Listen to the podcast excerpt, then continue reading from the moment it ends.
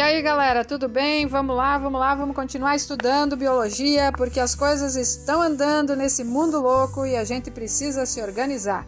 Saímos lá do estudo da, dos vírus, né, que são uh, organismos acelulares, ou seja, não tem células, né?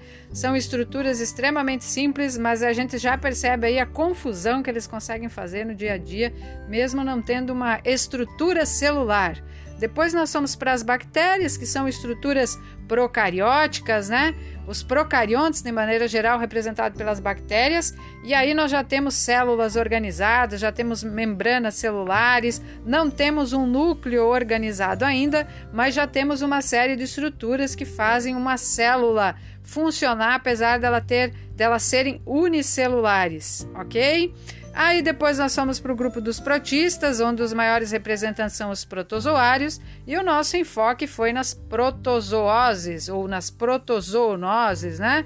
Então estudamos algumas doenças, especialmente as relacionadas à malária e à doença de Chagas, duas doenças é, consideradas extremamente impactantes na saúde pública brasileira, inclusive negligenciada.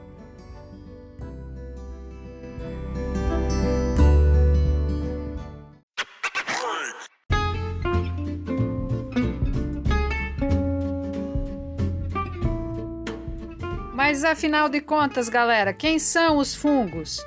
Quem é essa galera que vai tirar o nosso sono, que a gente vai ter que se debruçar, gastar nossa energia para entender como é que isso funciona? Então, esses organismos estão presentes todos os dias na nossa vida, mas eles são tão óbvios que a gente não enxerga. Por exemplo, no seu pãozinho no café da manhã, ele estava presente. Ele estava presente no vinagre que você colocou na sua salada no horário do almoço.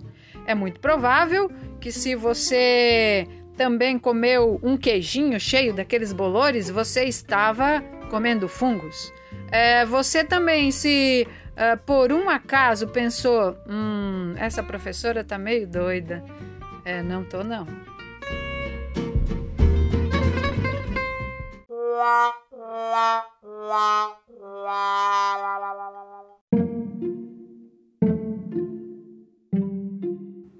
A professora não tá maluquinha, não, turma. A professora tá falando sério. Esses, esses, essas estruturas vivas são de fato um tantinho complicadas e já foram classificadas como muito próximas a vários outros grupos que não tem muito a ver com eles. Hoje a gente sabe disso, porque, como a gente já conversou em sala de aula, é, os, hoje a ciência tem um conhecimento muito avançado né, em termos de classificação taxonômica, quando a gente estudou a parte da taxonomia lá no, no início.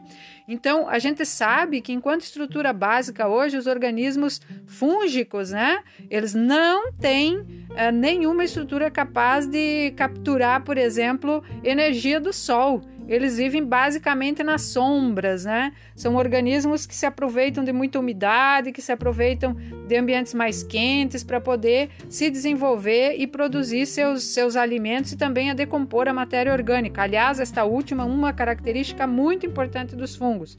Então, os fungos são organismos eucarióticos, eles têm células com núcleo organizado, podem ser muito pequenos, microscópicos ou podem ser enormes, gigantescos, macroscópicos, né?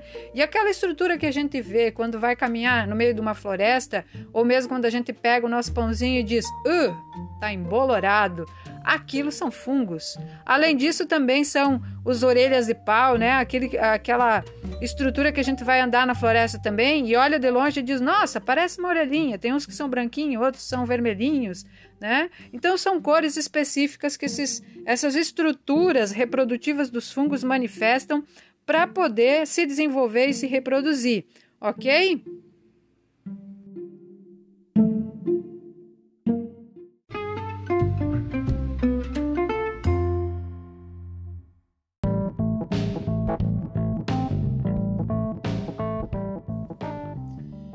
As características gerais dos fungos, galera, é, se a gente for pensar em termos de tamanho, eles são maiores do que as bactérias, né? Mas eles apresentam um corpo que é filamentoso é, e está organizado por uma estrutura chamada de micélio, tá?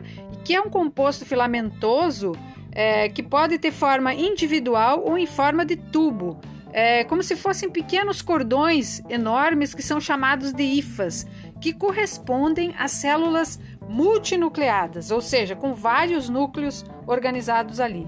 Então, muitas vezes, durante essa fase reprodutiva, a, a, a estrutura é, reprodutiva do micélio do fungo ela se subdivide, dando uma função específica para cada parte desse micélio é, vegetativo, ou seja, vegetativo que mantém esse organismo vivo, né? Mas o fungo ele precisa de uma estrutura para se reproduzir, né? Para eliminar seus esporos, para dispersar seus esporos no ambiente. Então, é esse é essa estrutura que nós usamos para nos alimentar. É o nosso cogumelo. É claro que não é só o cogumelo que a gente enxerga lá, né? O shiitake, ou esse o cogumelo Paris, uh, o shimeji, que são algumas marcas que hoje a gente já encontra no mercado, né? De, de cogumelos que, são, que estão aí é, disponíveis para alimentação humana. Mas eles têm uma característica muito específica. Aquela parte que a gente enxerga, que a gente se alimenta delas hoje, que utilizamos para alimentação, é a parte reprodutiva do fungo. A parte que mantém o organismo vivo, ela fica toda escondidinha embaixo do solo, no ambiente ou no espaço onde a gente está, através dos seus esporos, e a gente não consegue enxergar. Combinado, galera?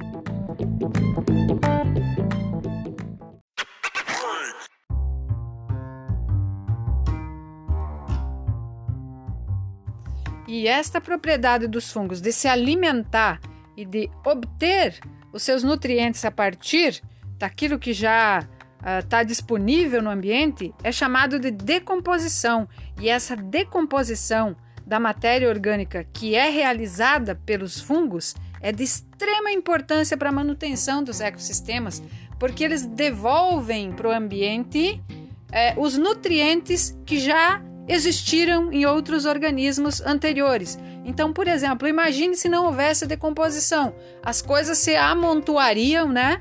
E não entrariam de volta os nutrientes no ciclo, prejudicando o desenvolvimento da vida em toda a sua existência.